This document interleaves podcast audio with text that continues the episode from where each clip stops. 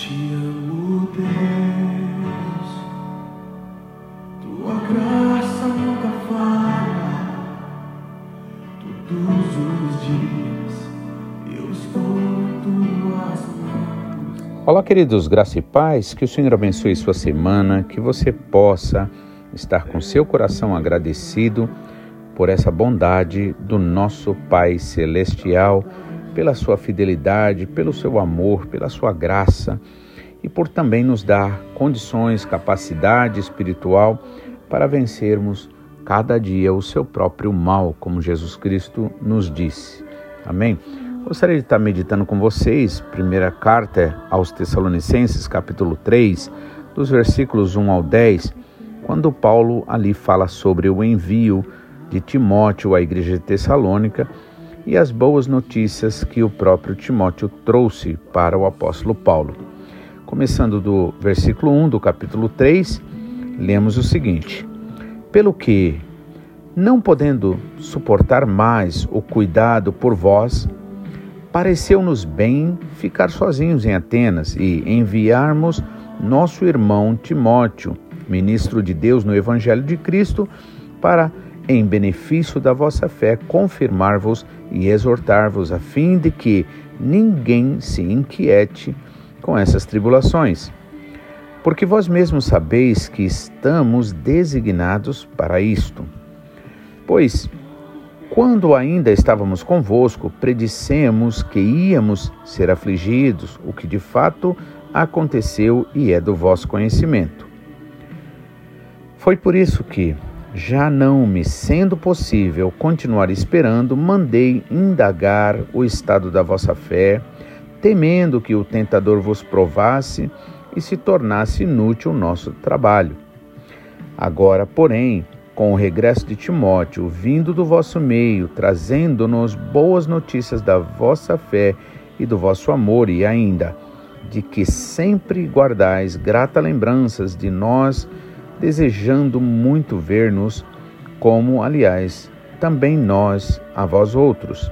Sim, irmãos, por isso fomos consolados acerca de vós, pela vossa fé, apesar de todas as nossas privações e tribulações, porque agora vivemos, se é que estáis firmados no Senhor. Pois, que ação de graças podemos tributar a Deus no tocante a vós outros, por eh, toda a alegria com que nos regozijamos por causa de vós, diante do nosso Deus, orando noite e dia com máximo empenho para vos ver pessoalmente e reparar as deficiências da vossa fé. Amém? Até aqui o versículo 10. Vamos orar e logo em seguida meditar.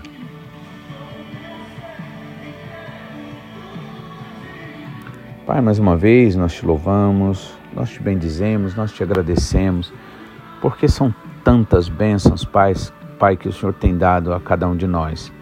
Verdadeiramente bom é o Senhor e misericordioso, e a tua misericórdia, Senhor, dura por todo o tempo.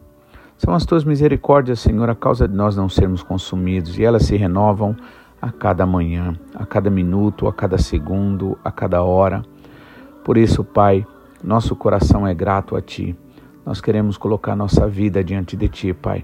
Queremos também, Pai, colocar nossos irmãos diante de Ti. Esse meu irmão, essa minha irmã, que ouve a Tua palavra, que ouve a Tua voz, Pai.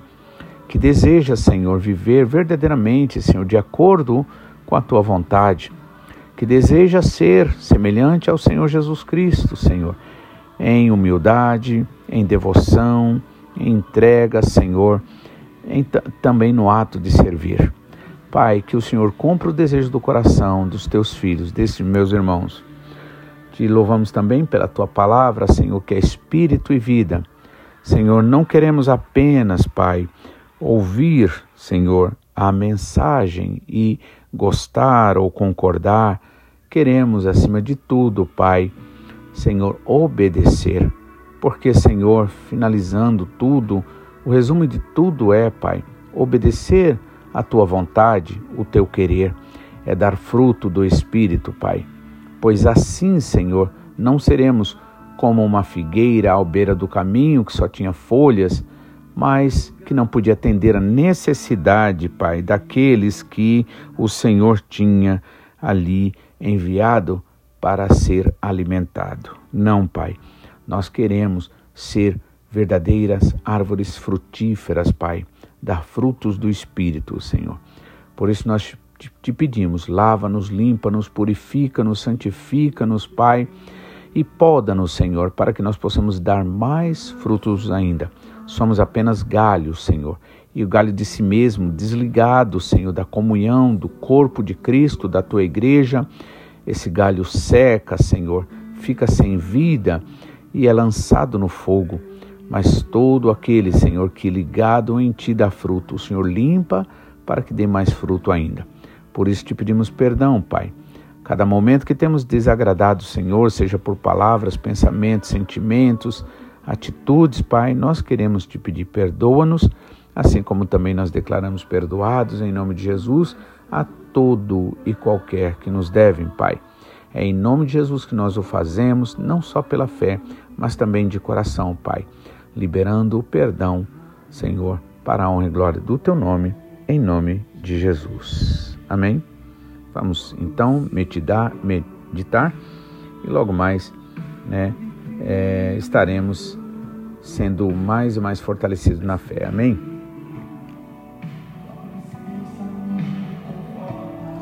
Então Paulo aqui, né, ele está falando sobre o porquê que ele enviou Timóteo. Então, é, no primeiro versículo aqui do capítulo 3, né, ele diz o quê? Ele diz: Por isso, né, como não podíamos mais suportar, decidimos então ficar sozinhos em Atenas. Né? E esse por isso aí, ele está falando sobre o, o, desejo, por esse desejo, né? ou seja, por causa desse desejo de ver vocês, né? é que nós não podíamos mais, não podia ficar esperando até que as coisas é, nós tivéssemos condições, em outras palavras, né? Como o inimigo, por exemplo, ele estava trabalhando, usando pessoas como instrumento para nos impedir, a gente também não queria, mesmo com todo esse desejo, privar vocês né, de é, serem abençoados, tá? Em outras palavras, a luta ali estava sendo nossa de alguma forma e vocês nesse sentido não teriam nada a ver. Então, para é, vocês não ficarem privados desta bênção da comunhão, a gente então decidiu né, é, enviar nosso irmão Timóteo. Né? Agora, capítulo 2, amém? Ou seja, é, e no versículo 2, aliás, ele diz: Enviamos Timóteo, nosso irmão e cooperador de Deus no Evangelho de Cristo, para fortalecer a vocês né, quanto à fé e também encorajar vocês. Tá? Então, nós vemos que é, Timóteo ali, que era grande companheiro de Paulo. É interessante que, na verdade, em 1 Coríntios capítulo 4, versículo 17, Paulo chama a Timóteo de meu filho. Então, Paulo tinha um carinho muito grande por Timóteo. E por que esse carinho? Por que esse amor? Porque ele via né, Timóteo verdadeiramente desejar e, e, e aceitar e receber a palavra de Deus através da vida do apóstolo Paulo. Nada mais alegrava o coração do apóstolo Paulo, né, do que alguém que recebesse a palavra. Isto era o verdadeiro salário do apóstolo Paulo. Nada alegra o coração de um pastor, nada alegra o coração de um pai, de uma mãe, de um líder que entende a mensagem que recebe a mensagem que é para o próprio bem da pessoa. Assim são os verdadeiros pastores, verdadeiros líderes, verdadeiros pais que agem de acordo com a palavra de Deus. Então, ao ponto de Paulo chamar Timóteo, né, em 1 Coríntios capítulo 4, 17, de meu filho, né? E aí ele fala tão bem, né, do é, de Timóteo, por exemplo. Timóteo, na verdade, era, um, era novo, né? Mas ele, apesar da idade mais nova, ele tinha uma maturidade espiritual, ele era alguém que desejava aprender, ele era alguém que tinha uma sede, uma vontade de ser bênção na vida das pessoas. Então, irmãos, nós precisamos da mesma forma né, desejar as coisas de Deus, a promessa de Deus. Para isso acontecer, nós precisamos orar. Eu sei que muitas vezes a gente se sente até morto espiritualmente, não deseja as coisas de Deus, não sente alegria, né? É, não sente comunhão muitas vezes, mas irmãos, Deus não nos condena por isso. Né? Ele sabe a luta que a gente também enfrenta aqui na terra, quanto o inimigo trabalha para isso. Mas se nós verdadeiramente dermos ouvidos à palavra do Senhor, o que, que vai acontecer? O Senhor vai nos guiar pelo caminho da justiça, né? pelo caminho correto, daquilo que é a vontade do Senhor. Então, Paulo, na verdade, ele ficava muito feliz, muito alegre, e mesmo Timóteo sendo tão novo, Timóteo demonstrava uma maturidade espiritual, um desejo muito grande. Por isso que ele fala muito bem né, de Timóteo.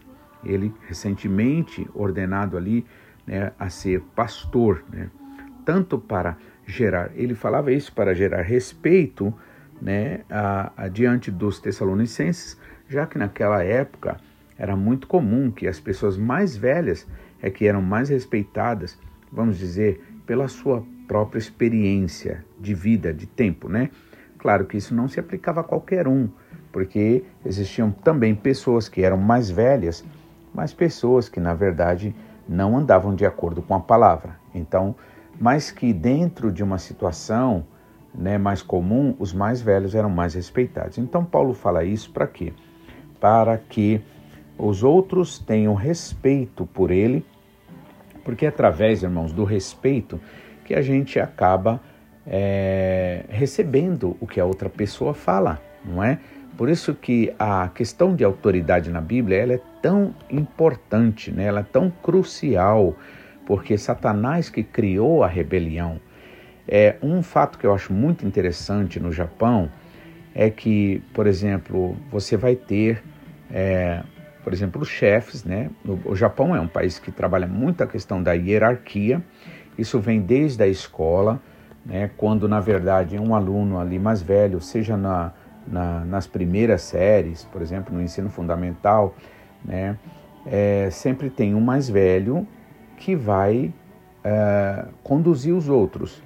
Né? E aí você vai ver aquela filinha de estudantes indo basicamente sozinhos para a escola. Né? É claro que geralmente se trata de distâncias curtas, não muito longas, né? não muito é, long, distantes.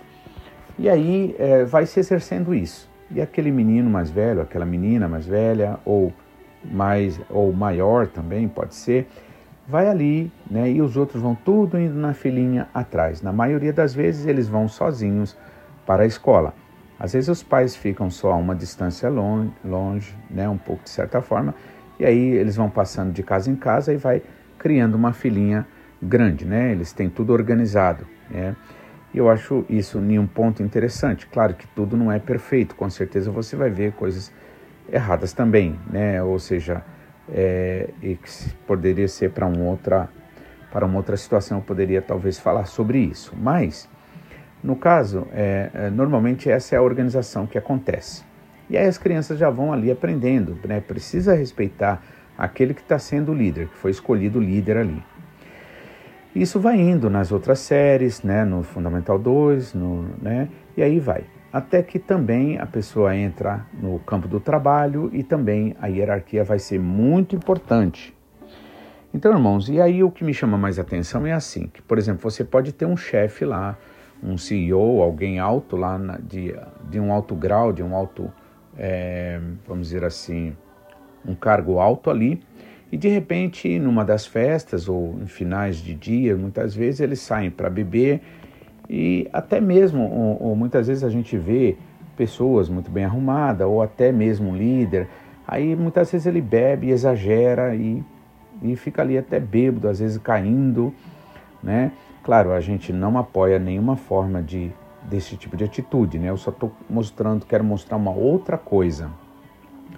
Mas independente dessa postura, né? Eu sei que no Brasil nós temos aquela ideia de que a pessoa tem que ser, vamos dizer, um padrão em tudo, e isso também não está errado, mas o que eu acho interessante é que mesmo que os japoneses vejam, é, ou os que estão abaixo veem, né, é, nessa escala hierárquica, os que estão abaixo veem uma atitude dessa, eles não deixam de respeitar o, o aquele aquele chefe, aquela pessoa que está acima dele. No outro dia, o chefe está normal, está sóbrio, está dando as ordens, está fazendo isso, e eles separam uma coisa da outra. E eu acho isso, irmão, interessante, é intrigante por um lado, principalmente para nós brasileiros, que temos a tendência de muitas vezes é, ver uma situação dessa e a gente já acha que a pessoa não tem mais nada para nos oferecer, mas não é assim que funciona. A gente vê lideranças na Bíblia que realmente erraram, Davi, né, é, Moisés, entre outros, né, mas que Deus nunca os desconsiderou. Amém, irmãos? Então é preciso a gente entender esse princípio de autoridade. Então, quando Paulo está falando aqui sobre Timóteo, veja que em 1 Coríntios ele falou que Timóteo é filho, chamou de filho. É, já no já agora, para ele enviar para a igreja de Tessalônica, ele já chama de irmão, ou seja, tal, possivelmente para que o, o pessoal entenda que ele é uma pessoa madura. Então, que ali entre eles, para Paulo pode ser um filho, mas para eles, para aqueles irmãos, não vai ser filho. Vai ser quem? Vai ser uma autoridade, né? E aí ele fala bem de, de, de né, do, do, de Timóteo, né? E chamou, claro, de filho porque foi gerado a partir da palavra que Deus usou Paulo a falar. E aí também para gerar respeito para os tessalonicenses, ele o chama de irmão, né, pelo representado, pelo representante enviado a eles, né, que é Timóteo. Quanto para e aí vai com uma missão, vai com um objetivo. Qual é? Encorajar, né? É, para que os irmãos, através é, da recepção, da boa recepção e respeito a Timóteo, Timóteo possa ter tranquilidade para fazer, executar um bom trabalho. E ele diz o que aqui? Para em benefício da vossa fé, tá? Então ele vem para somar, né? ele vai ali para Tessalônica para somar na fé dos irmãos e confirmar-vos, né? E é, é, assim, confirmar no sentido de dizer é isso mesmo, vocês estão certos, continuem caminhando assim e também exortar. Veja, irmãos, que Paulo tem uma preocupação muito grande na questão da exortação, na questão do ensinamento, na questão da correção. A gente vive num mundo realmente complicado, onde as pessoas querem dar força simplesmente à sua carne e desejar é simplesmente as coisas baseadas no prazer. Creio, não foi à toa que Jesus Cristo falou que nos últimos dias serão como nos dias de Noé. Comiam, bebiam, casavam, davam-se em casamento até o dia em que Noé entrou na arca e não o perceberam, e aí o dilúvio os tragou. Ou seja, não é uma verdadeira era que a gente está vivendo assim, onde as pessoas só se preocupam com prazer, onde muitos que dizem-se crentes, cristãos, eles realmente não estão buscando verdadeiramente o reino de Deus em primeiro lugar, eles estão buscando o reino da terra. Eles não querem aprender, eles querem mesmo é ser aceitos né, no, no seu estilo de vida, resistem às correções, né, são, é, resistem ao Espírito Santo, não entendendo, irmãos, que quando nós somos corrigidos pelo Senhor, é para que a gente não seja julgado com o mundo, não seja condenado com o mundo, tá? Então, o apóstolo Paulo aqui envia Timóteo, né, para es para confirmar a fé deles em benefício da fé, para que eles sejam mais fortalecidos na fé, também para confirmar eles, ou seja, para apoiá-los né, é, naquilo que eles já fazem, estão fazendo de certo, de correto, e também para exortar, ou seja, para é, para corrigir, né? Então no versículo 3 ele diz assim: a fim de que ninguém se abale, né? É, por essas aflições, pois vós mesmos sabeis que para isso nós fomos destinados, tá? Ou seja, em outras palavras, irmãos, o apóstolo Paulo está dizendo aqui, não só para eles lá, mas para nós aqui, o quê? Está dizendo, irmãos, que nós não fomos chamados só para crer, nós fomos chamados também para sofrer por amor a Cristo, sofrer né, por Cristo. E aí, olha só, né, nossas aflições, nesse caso, elas não acontecem por acaso. Deus está trabalhando através dela. Por isso que Timóteo, Timóteo não, é, por isso que Tiago diz o seguinte, irmãos, tenham por motivo de grande alegria quando vocês passarem por diversas tentações, dificuldades, problemas, né, tribulações. Por quê? Porque a sua fé estará sendo aperfeiçoada. Então, Deus, irmãos, não nos chamou para um, um campo de férias, né? um lugar onde a gente vai simplesmente ter só coisas do jeito que a gente quer. Não. Ele nos chamou para nos aperfeiçoar, irmãos, para que a gente seja preparado para entrar na glória do Pai. Então, essas aflições, elas não resultam do acaso, mas são as consequências necessárias da nossa verdadeira fé. Aliás, até para provar a nossa fé, até que ponto eu realmente tenho interesse nesse Deus maravilhoso, esse Pai de amor, ou eu estou interessado simplesmente em mim mesmo, como aquele primeiro ladrão que vai e diz para Jesus: Se tu és o filho de Deus, ou se você pode, então salva-te a ti, salva nós também. Mas ele não tinha nenhum interesse em Jesus Cristo, não tinha interesses em relação com Jesus, né? na, na, em um relacionamento com Jesus. Ele só tinha interesse ser livre dali para continuar sua vida errada. Então, irmãos, também aquela passagem que Jesus ele cura dez leprosos, só um vem para agradecer, os nove foram por, para os bares da vida, para as baladas, foram para fazer as coisas desse mundo. Então, que você seja uma pessoa diferente, que você seja uma pessoa, deixe o Espírito Santo trabalhar em cima desse desejo que ele já colocou na tua vida, para que você seja uma luz verdadeira, para que você seja sal, né? Então, a, a, nós precisamos entender que Deus tem propósito, mesmo nesses sofrimentos que a gente passa, né? que é, é, são consequências necessárias da nossa fé verdadeira em Jesus. Né? Elas surgem porque Deus assim designou. Quando ele fala aqui, ó, para é, é, é, porque vós mesmos sabeis que estamos designados para isto, ou seja, para sofrer por amor a Cristo, né? Então veja só, é um evangelho bastante diferente da maioria do que se prega aí afora, não é? Que só fala de coisas boas, que só fala de, né? Agora, é melhor sofrer com Cristo do que, né, e se tornar uma bênção, né, se tornar verdadeiramente alguém como Cristo, do que simplesmente estar tá tão preocupado com a nossa alegria, com a nossa felicidade, esquece né, e, e perde o melhor da vida. Tá? Então, é, Jesus mesmo deixou bem claro isso. Em João 16,33 ele falou: No mundo vocês terão aflições, ou seja, não fez propaganda enganosa. Já chegou dizendo logo no começo: quem não deixar pai, mãe, filho, irmãos, quem não renunciar a essas coisas, não pode me seguir. Quem não tomar sua cruz não é digno de me seguir.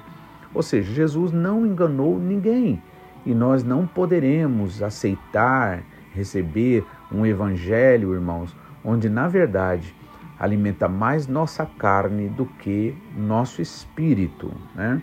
Então no mundo vocês terão aflições. Então quando você passar aflição, irmão, quando você passar, irmã, então pare e pense um pouquinho. O Senhor está trabalhando comigo, o Senhor está moldando a minha vida, o Senhor está me libertando da minha carne, ou seja, daquela, da, da, da tirania da carne que quer fazer que tudo aconteça do jeito que a sua carne quer. E não tem coisa, irmão, que prende mais a gente, que deixa a gente mais infeliz do que ser guiado pela carne. Amém? Por isso Jesus não fez propaganda enganosa. Ele falou: No mundo vocês terão aflições. Quando Jesus também chamou Paulo para o apostolado, ele disse inclusive lá para o, o é, para Ananias, que foi ali ordenado por Jesus para ir até Paulo e orar por ele, para que ele recuperasse a vista. E Deus falou, Jesus falou para Ananias, né? É, porque importa que ele saiba o quanto vale sofrer por amor ao meu nome, né? Está em Atos 9,16. Então, é, sofrer por amor a Cristo, como também é, Pedro nos diz, irmãos, é, é, até um privilégio, entendeu? Não se trata de um, é, não se trata de má sorte, não se trata de problema, se trata, irmão, de privilégio, amém? Sofrer por amor a Cristo. Quantos querem sofrer por amor a Cristo? Aí você conta nos dedos que você seja um, não é? E aí também é, todos os apóstolos sofreram perseguição em relação aos cristãos, certo? Então, nós também precisamos estar preparados para isso, sabendo que o nosso sofrimento aqui na terra não há de se comparar com a glória que em nós há de ser revelada. Né? Então, Paulo afirma que é através mesmo das tribulações, é com tribulações, que nós entraremos no reino de Deus. E por que isso? Porque, irmãos, lá em cima, no tribunal de Cristo, nossas obras serão provadas, nossas atitudes serão provadas. Se as minhas atitudes foram simplesmente palha do egoísmo, da, da alegria mundana, terrena, né? Isso vai ser, vai ser queimado, isso vai, não vai suportar o fogo ali, vamos dizer, da prova, né? Que significa o quê? Uma prova mesmo para ver se realmente era verdadeiro ou não. Mas Aqueles que verdadeiramente amaram o Senhor, fizeram segundo a vontade do Senhor, estes serão, é, terão, verão a, a, as suas obras sendo ali resistindo aquele fogo da provação, e aí eles verão a salvação e a glória do Senhor e a recompensa do Senhor. Amém? Por isso, irmãos, é preciso nós entendermos isso. É preciso nós nos entregarmos ao Senhor. É preciso, irmãos, com toda a sinceridade do coração, a gente orar, pedir ao Senhor que nos ajude nessa caminhada, que permita-nos né, ir até o fim, que Ele nos fortaleça com a sua graça, porque a força do pecado é a lei, mas é a partir da graça do Senhor, deste amor, que nós somos verdadeiramente fortalecidos. Amém? A partir de amanhã, então, nós poderemos dar continuidade nessa leitura e meditação, né? mas que por hoje o Senhor possa falar com você, que você possa realmente sentir a graça, o amor do Senhor, a misericórdia. Amém? Em nome de Jesus. Então, fique na paz e até amanhã, se Deus assim quiser, se Deus assim nos permitir, em nome de Jesus. Amém? Tenha um ótimo dia, em nome de Jesus.